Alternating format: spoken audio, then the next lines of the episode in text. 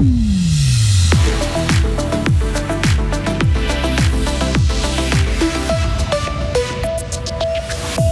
Les mains étaient moites jusqu'à la 96e minute, mais la Suisse fait l'essentiel. Une victoire pour son premier match à la Coupe du Monde, mais il faudra montrer autre chose face au Brésil lundi.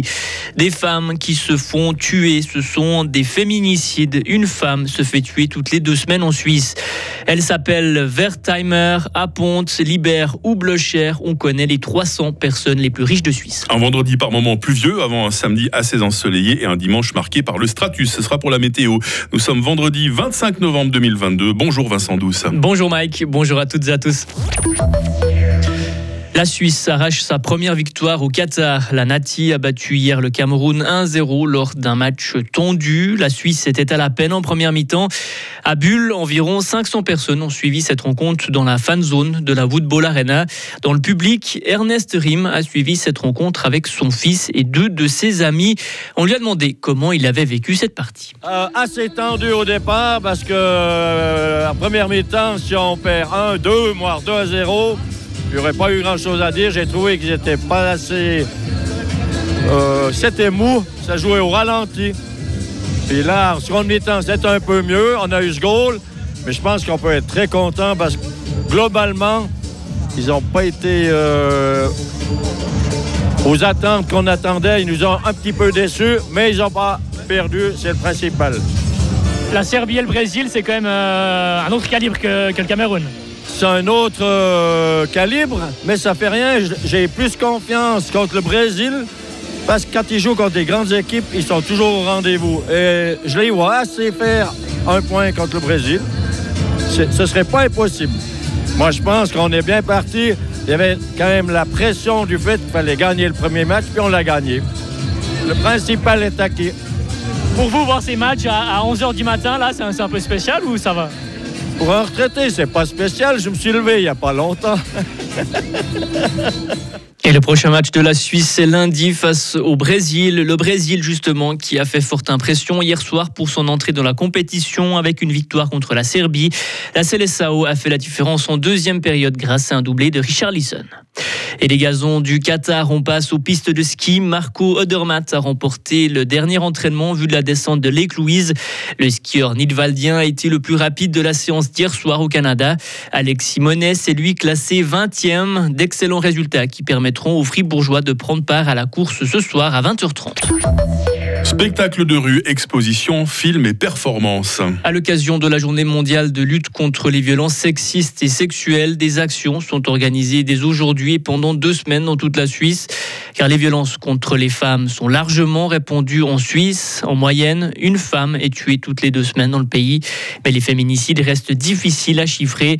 Tamara Funicello, conseillère nationale socialiste. Les féminicides, il n'y a pas une statistique officielle qui est faite. Les chiffres qu'on a aujourd'hui sont des chiffres qui sont faits par des ONG. C'est pas toujours clair si ces chiffres sont justes ou pas, parce que le motif de la haine contre les femmes, c'est pas un motif qui est dans notre code pénal. Cette motif, il n'est pas pris en considération par la police. Mais il faut le mettre dans le code pénal pour montrer en fait si un homicide qui a été fait, c'est un fémicide, parce qu'il y a aussi cet euh, côté de haine contre les femmes pour les combattre de la manière juste. Dans notre région, le collectif Grève féministe Fribourg appelle un rassemblement à 19h sur la place de l'hôtel de ville. Chaque personne est invitée à amener une bougie pour illuminer l'espace en hommage aux victimes et aux survivantes des féminicides. Et qui sont les personnes les plus riches de Suisse, Vincent? Comme chaque année, Mike, le magazine Bilan a mené l'enquête pour classer les 300 plus grosses fortunes du pays. À Fribourg, les 9 milliards de francs de la famille Libère restent loin des premiers de la liste.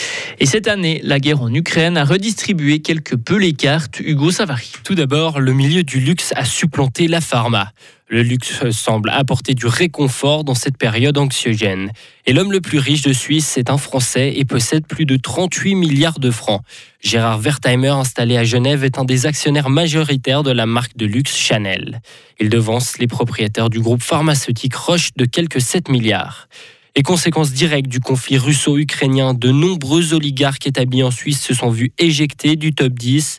Autre effet de la guerre, la perturbation des chaînes d'approvisionnement.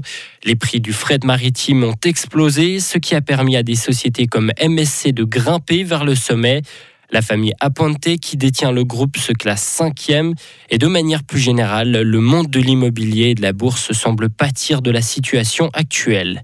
Il me reste à citer encore un nom bien connu qui navigue parmi les plus grandes fortunes helvétiques. La famille Blocher est dixième avec près de 15 milliards de francs. Et 18 nouvelles personnes font leur entrée dans ce classement des 300 plus riches cette année. Parmi elles, il y a 5 milliardaires. C'est pas vous, Vincent, par hasard hein Pas du tout. Regardé, Malheureusement, je non, je suis pas dedans. euh, ouais. On va demander à nos camarades Isabelle et Marie qui vont nous rejoindre tout à l'heure Ah, si elles font partie euh, du classement. Ah, bah, Dans ce cas, elles ont intérêt à nous payer les croissants. Hein, ça le fait pas. Vincent Douce nous informe toutes les 30 minutes sur Radio Fribourg. Retrouvez toute l'info sur frappe et frappe.ch. 6h06. La météo avec Lirti Automobile, votre partenaire Mercedes-Benz à Payerne, là pour vous depuis 1983. Elle va être principalement nuageuse hein, cette euh, journée. Les éclaircies seront rares. Et puis, il y a cette perturbation pluvieuse qui s'apprête à nous traverser euh, d'ouest en est. On aura les premières pluies par chez nous en, fin de matinée. Limite pluie-neige vers 1200 mètres. Il fait en ce moment euh, 3 degrés à Châtel-Saint-Denis. Il fera cet après-midi 8 degrés à Fribourg.